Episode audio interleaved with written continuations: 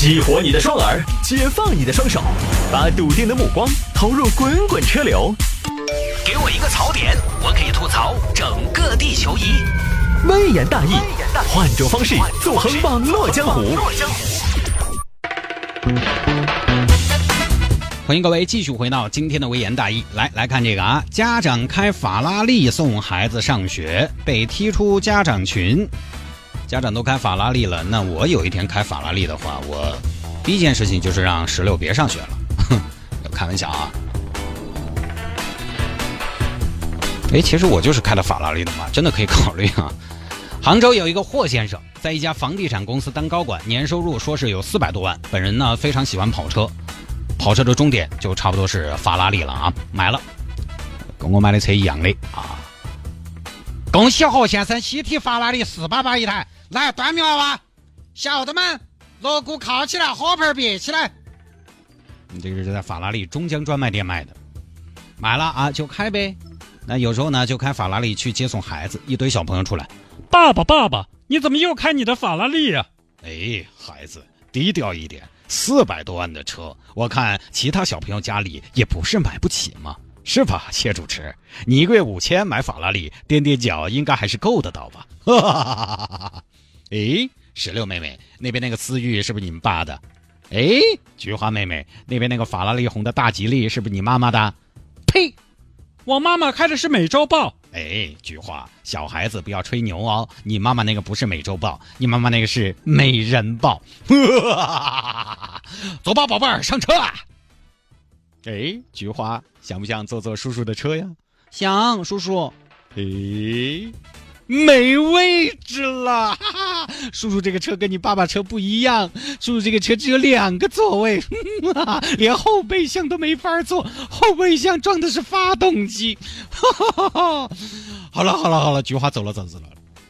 谢老师，谢老师，谢老师，我走了。哎，谢老师，谢谢谢老师今天照顾我们儿啊！哎哎，李校长慢走慢走啊！我先走了啊，我带娃儿啊，我车还要去洗一下。哎，李校长，我问一下嘞，我把车停到这儿，得不得挡到校车出来哦？霍先生，你赶紧滚吧，好车不挡道好吗？哦，行行行行行。哎，那我就把我的这个法拉利四八八这个四百多万的车开走喽，走吧。哎呀，哎呀，学校外头车好多，我这车根本跑不起来。宝贝儿，坐稳了。嗯，扬长而去。你晓得那个法拉利对不对？样子又打眼，颜色又打眼，声音又嚣张，有家长看不惯了，跟老师反映这个情况。谢老师，你还是要说一下那个啥子货啥子那个啥子啥子贺湘在杰嘛那个老汉儿哦，啊，天天开个法拉利，硬是感觉一天要不完了。他是有点要不完啊，法拉利要不完，应该的呀。但是你那个娃娃看到就要攀比的了。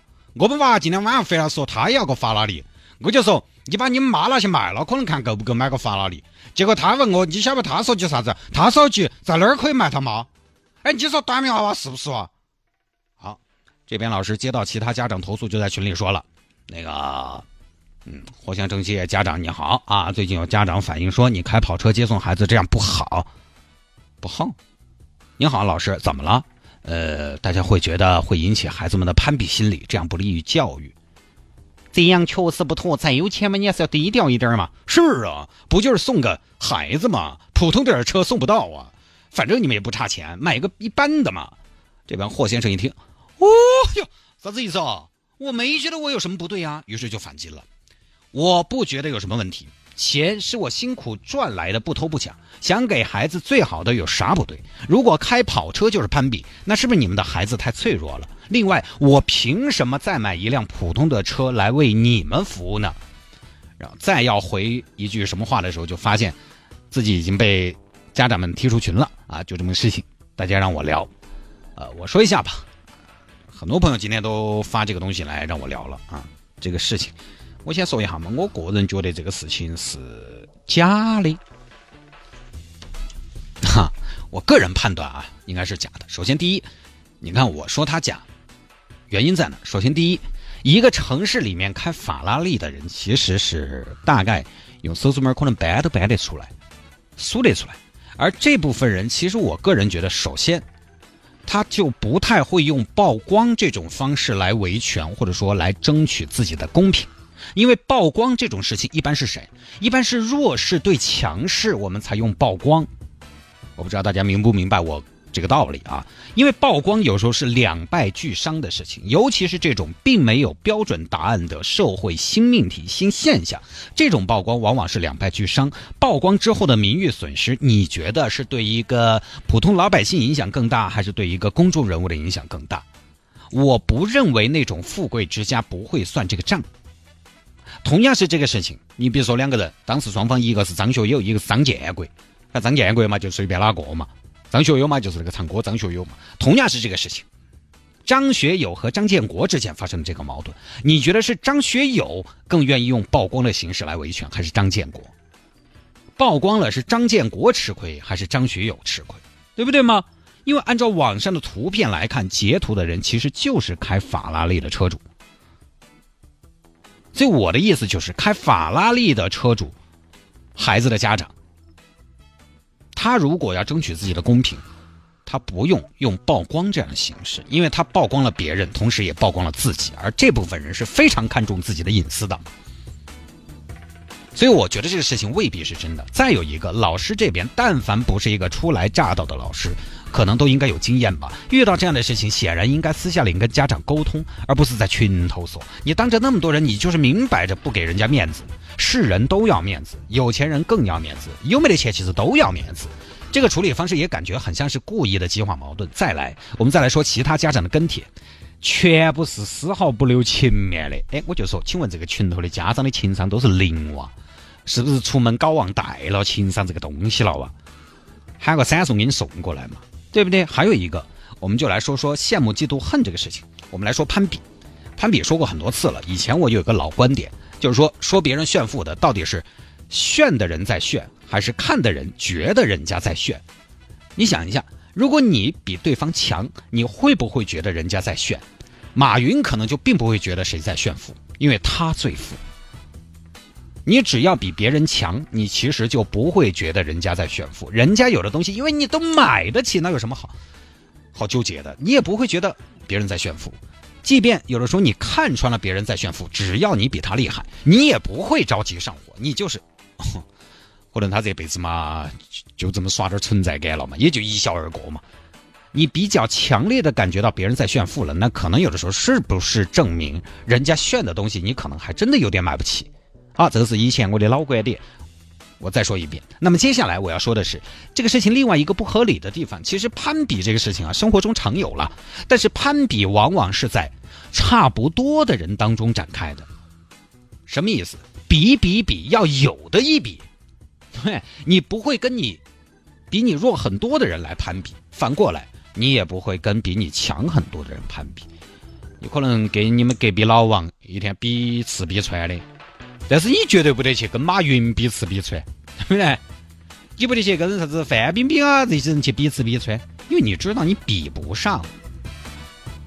你其实只会跟跟你差不多的人来比，弱太多的、强太多的都没得比头。比比比嘛，就是要差不多才比嘛。于是我会觉得说，一个家长开法拉利来接孩子，并不会产生攀比，家长们的担忧也不合逻辑，不合一个正常人的情绪。我记得我当年买房子刚交房没得好久，有一次在我们那儿小区地下车库看到一台九幺幺，我当时是什么感觉？我没有羡慕嫉妒恨，我觉得，哎，哎呦，哎呦，我们这个房子还有点档次的嘛，还有开九幺幺的，哎，我觉得所以可以这个样噻。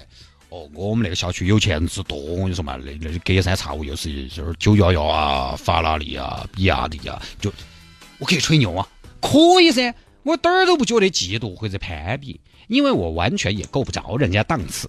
同样的，如果我孩子的同学有开法拉利的，我一点不会觉得有什么问题，我只会觉得啊，这个学校肯定没得问题，因为人家开法拉利的都读的这个学校，对不对？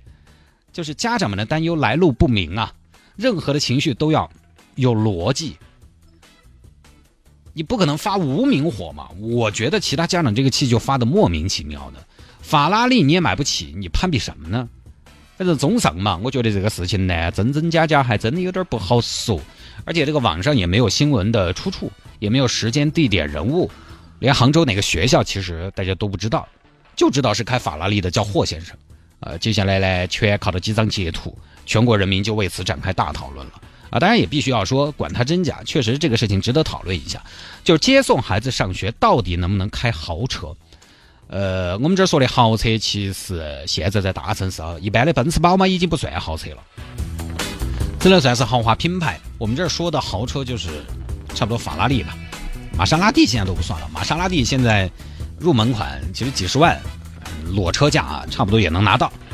法拉利不一样，法拉利还是要几大百万，可能就是法拉利啊、劳斯莱斯啊、兰博基尼啊这种。要不要开这种车？我首先说呢，这个讨论一定是没有标准答案的。其实现在很多的社会问题讨论都没有标准答案。我们为什么没有标准答案，还是要讨论？是因为我觉得，其实我们可以换一个思路啊，因为唯一的标准答案只有法律。法律如果没有说不能，那就是能。但是显然，我们在这个事情上不是要讨论作为底线的法律问题，而是要讨论更高层次的，是不是锦衣夜行的道德上的问题，而且这个道德都属于比较高的道德了。锦衣夜行，我觉得是这样的，跑车呢，这这个车哈，这个种类、这个风格，确实呢相对就比较高调，比较打眼。其实同样是豪车，同样是豪车，你不开你的法拉利，你开一台宾利，其他人可能就没那么敏感了。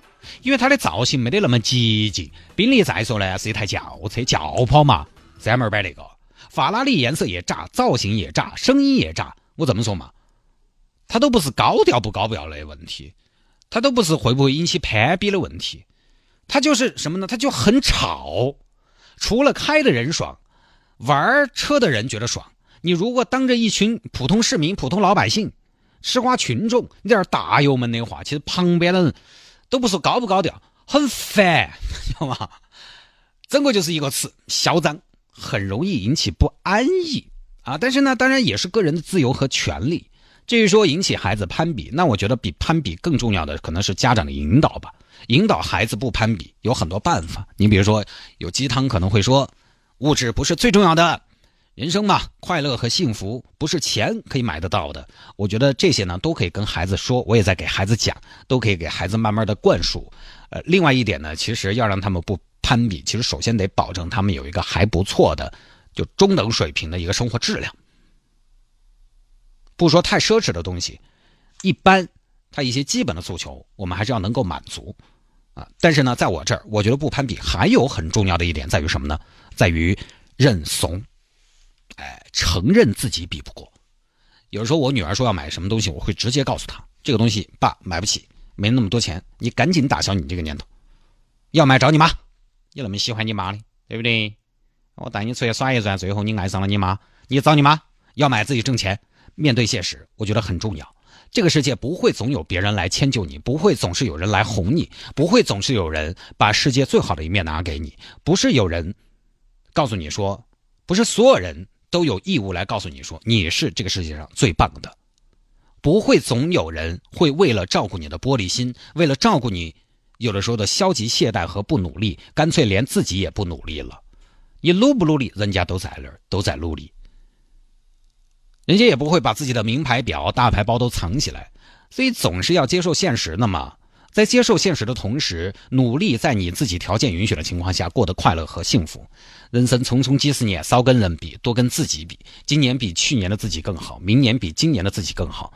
实在可能有一天连自己都会比不过，那很正常的。说一声“唉，廉颇已老，安享晚年”就就收工了嘛，对不对？你还爪子嘛？这就够了，哪有那么多事儿？人要过得好，过得幸福，其实一定要学会赢，也要学会输，既要学会挑战。也要学会释然，好吧？分享到这儿啊。